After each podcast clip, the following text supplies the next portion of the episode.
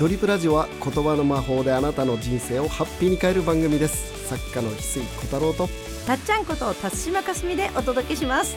人生を変える瞬間になればとっても嬉しいです。では今週も。始まります。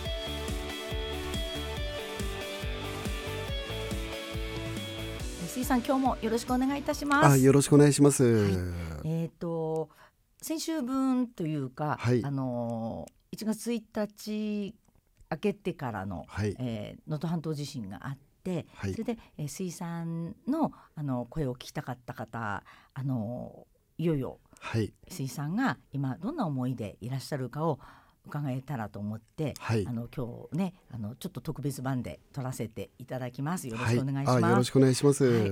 実際にあのドリブラジオとしても1月1日分をアップした、はい。その日の夕方に能はい。登半島地震があったわけですね。はい。でその時から、まあ、新年っていうものがあったからいあの新しい年がねはい。明けてのすぐのちょっと大きいあの震災だった衝撃がはい。あまりのおめでたい気持ちとのなんかはい。衝撃が強くて、はい。なかなかみんなも日常モードっていうか心の中でね、はい。戻れないままいらっしゃる方がたくさんあると思ってたんです。はい。それで私自身もあの、えー、と金沢の方でずっとお仕事させていただいてたこともあって実際に3日の日から行ってみて、やっはいぱり、まあ、家族はあの無事であのそのその被災とかじゃないんですけどそれでも何か現場の入ってくる情報とかをはい。聞くにつれその大きさに被災地の方々のやっぱり無事をずっと祈り続けるはい。っていうのに今に至ってます。はい。で翡翠さんもあの新潟ご出身ということで、はい。あのご家族のお母様のところに行かれたりっていうその実際に会われてのね体験だったり北陸全体の日本海側のねあの津波とかの心配もあったりとかどんな風にいらしたかを体験されて、はい。で石井さんが体調を崩されてあのドリプラジオの部分はちょっとあの一週分お休みかなってはい。なったじゃないですか。はい。これ初だったんですよ、はい。実は。そういう意味では今回こうやってね石井さんに実際伺えるのは、はい。私にとって本当にあのね大事なメッセージをこういただけると思って本当にありがたく思ってます。よはい。ろしくお願いします。よろしくお願いします。はい。まあ今回ね、うん。ちょうどあの輪島能登半島はですね、その2023年の夏にですね、うん。ちょうど旅してたんですね。うん。で毎年長谷倉美幸さんとその高島亮さんとね、はい。僕と成海周平さんと4人でうん。旅するんだけど、なぜかね2023年、まあ、なぜかというか、うん。その能登半島を旅するっていうはい、形で旅し,、てたうと思った。んですね。はい、でその輪島のね朝市の場所なんかも、その前日の夜からみんなで散歩しててね、うん。もう本当にうん。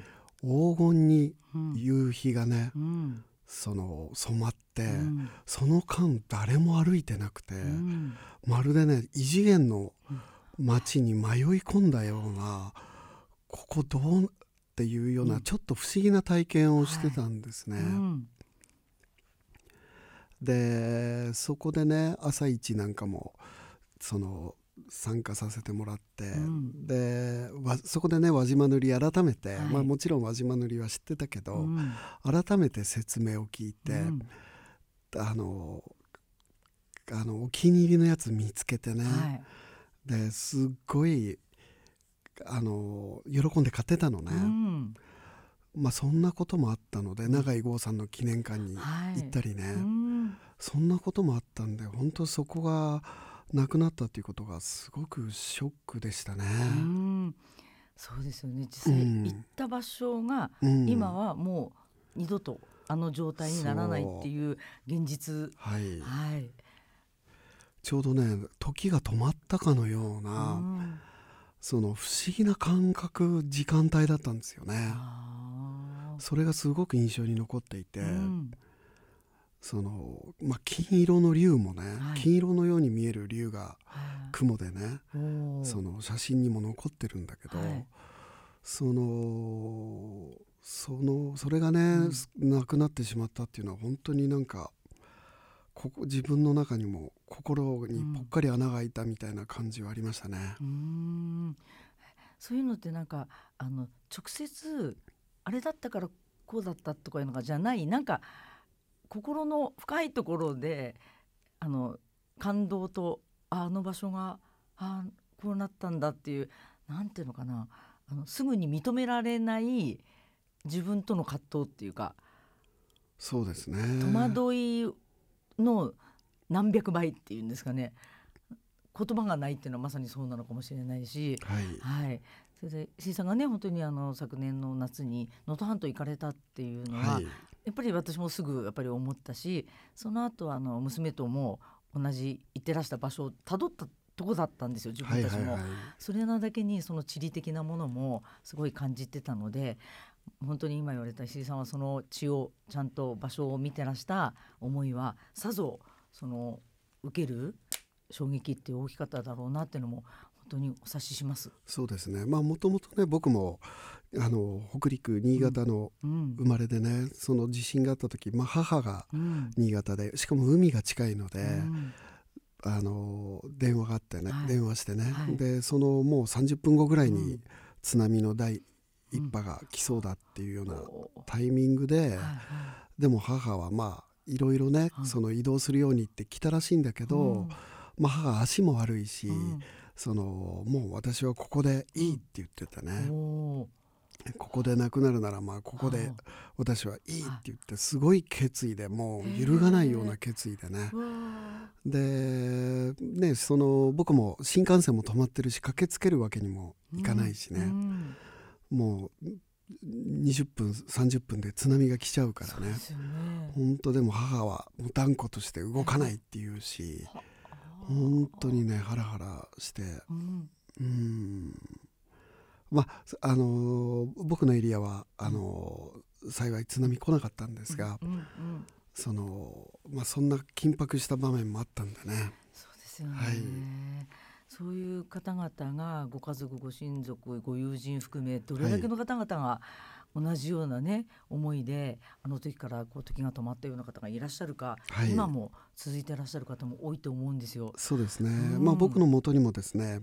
あのお便りで、美しい花も美しい空も花も温かい家も寄り添うペットも私の幸せを感じる私が幸せを感じると被災地の人たちに対して申し訳ない思いで押しつぶされそうになります、うん、どんな風に考えたらいいでしょうかっていうね、うん、あのご質問もいただいてまして、はい、まあ共感力に優れてるからこそ、うん、こういう申し訳ない気持ちがね出てくるっていうのはこれはまあ優しい感性の持ち主の方こういうふうに感じてる方多いと思うんですよね。はい、で僕の場合はこう考えますっていうのは、うん、あの書かせてもらったやつをちょっと読ませてもらうと、はい、僕の家の空気とあなたの家の空気がつながっているように僕らの集合無意識もつながっています。うんつながっているので仲間に悲しいことがあれば悲しくなるのはとても自然なこと、うん、だから何か力になりたいと思ったならどんなに小さなことでもいいのでやれることをやる。かっこやれる範囲がパーフェクト、うん、逆に今は何もできないと思ったとしても自分を責める必要はありません、うん、そんな時ほどしっかりあなたの命を喜ばせてあげることです、うん、僕らの集合無意識はつながっているのでハッピーの総量が増えればそれも周りに伝わっていくからです、自分を幸せにすることも立派な社会貢献です、世界にはいつだって僕らの知らないところで辛いことは起きています。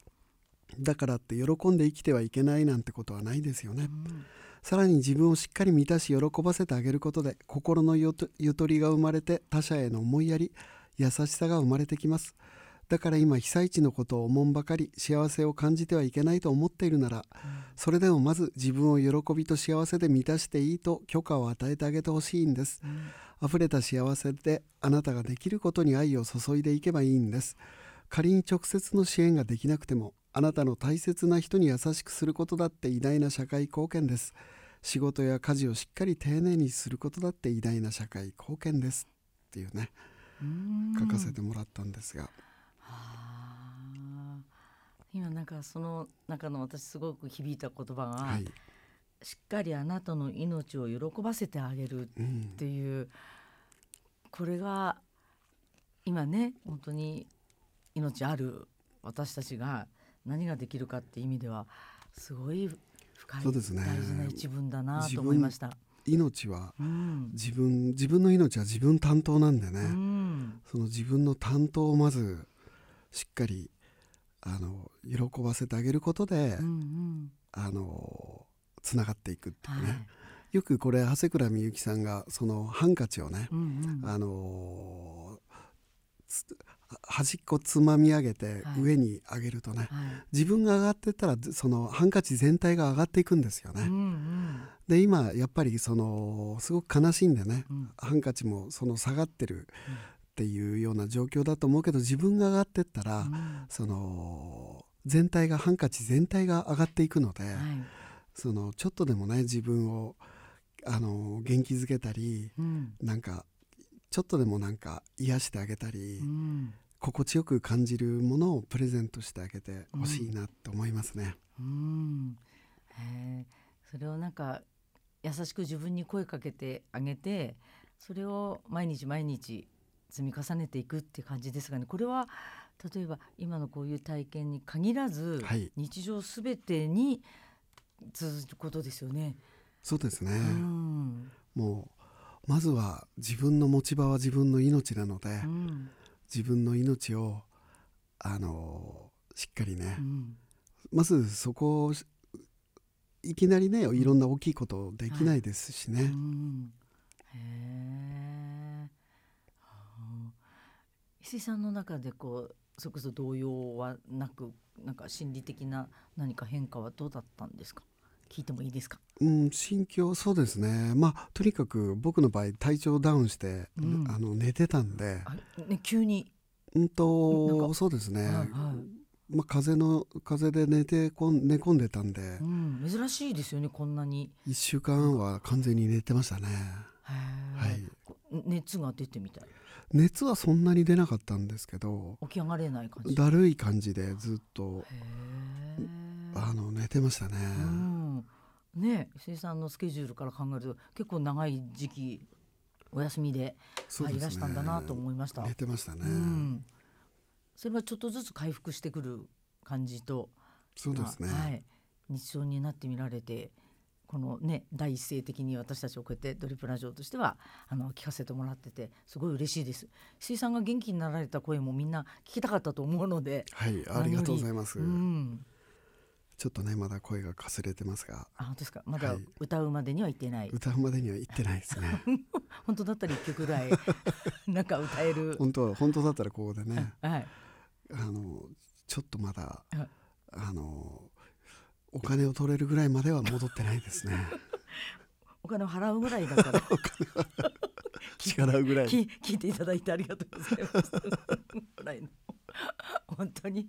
あのなんかいい今も支ね払うぐらいしかな今はい。例えばこういうやり取りでなんかふと笑って声出して笑えた瞬間ちょっと気持ち楽にはなりますよね。そうですねうん、本当に、ねあ笑っちゃいけないわけでもないし、えーこういうなんかあのきっかけで、うんうん、皆さんがなっていただけたらそれが何よりです。はい。じゃああの今回ちょっと特別版としてね、はい石井さんの近況もお送りしたくてはい聞かせていただきました。あの最後になんか改めて一言ありますか？そうですね、うんもう自分のうん持ち場をんそれぞれがしっかりね、うん。あのやっていくしかないなっていうのを改めて感じた時間でしたね、ね。特にまああの昨年から2024年をはい。大事に、はい。その1年間っていう気持ちの中自分へのあの思いをずっとギリギリまで言ってくださってたはい。だけに、はい。あの2024年になりましたって感じはしますすごく。そうですね、うん。そうですね、うん。あとやっぱり常日頃からうん。なんかその証言さんとのね、うん。今日誰のために生きる」っていう本の中のでも書かれてたテーマで、その血のつながらない家族っていうのをね、うんうん。あのどこまで作っていけるかっていうのが一つ2024年。うん何かあった時に助け合える仲間がどれぐらいいるかっていうのがすごくこれからやっぱり大事になってくると思うんでねそれを血のつながってない家族をうん。あのどんな風にね、うん作れるかなっていうのも一つ今年のテーマかなっていう感じはしましたね。あへはい、実際まあコミュニティがね大事っていうのは言われるのは分かってたけど、じゃあどうやってなんか張り切って自分が作るって思わなくても、はい。意外とこうやってあのこの番組を聞いてる人たちの共通項があって、はい。あの話が盛り上がって一緒にお友達になりましたみたいなだったり、はい例えば時空フェスの時もね4人でこう出かけた方が、はあのそれからあの会ってますとか、はいお茶する仲間になりましたって方がいらしたり離れててもネットでつながってたりってそういう意味も含めるとあの楽にスタートできるものかもしれませんね。そのそうですね。うん、気負わなくていいっていうか。はいはあ、そうですね。なんかみんなにね一人じゃないを伝えたいっていうのもこのドリップラジオのテーマでもあるんで、はい。はい、皆さんに届ければと思います。本当にあの次回からまた通常バージョンで、はい。はい、水産にはの名言を踏まえたお話も聞いていきたいと思います。今年もはい。どうぞよろしくお願いします。よろしくお願いします。ありがとうございましたこの星が銀河一楽しいドリームプラネットになるために日本の精神性を100年進化させたい。そのためにお送りしているドリプラジオ。あなたの心にそっと寄り添えるラジオになりたいです。大切なお友達にも紹介してもらえたら嬉しいです。翡翠小太郎と。たっちゃんでした。また来週。会いましょう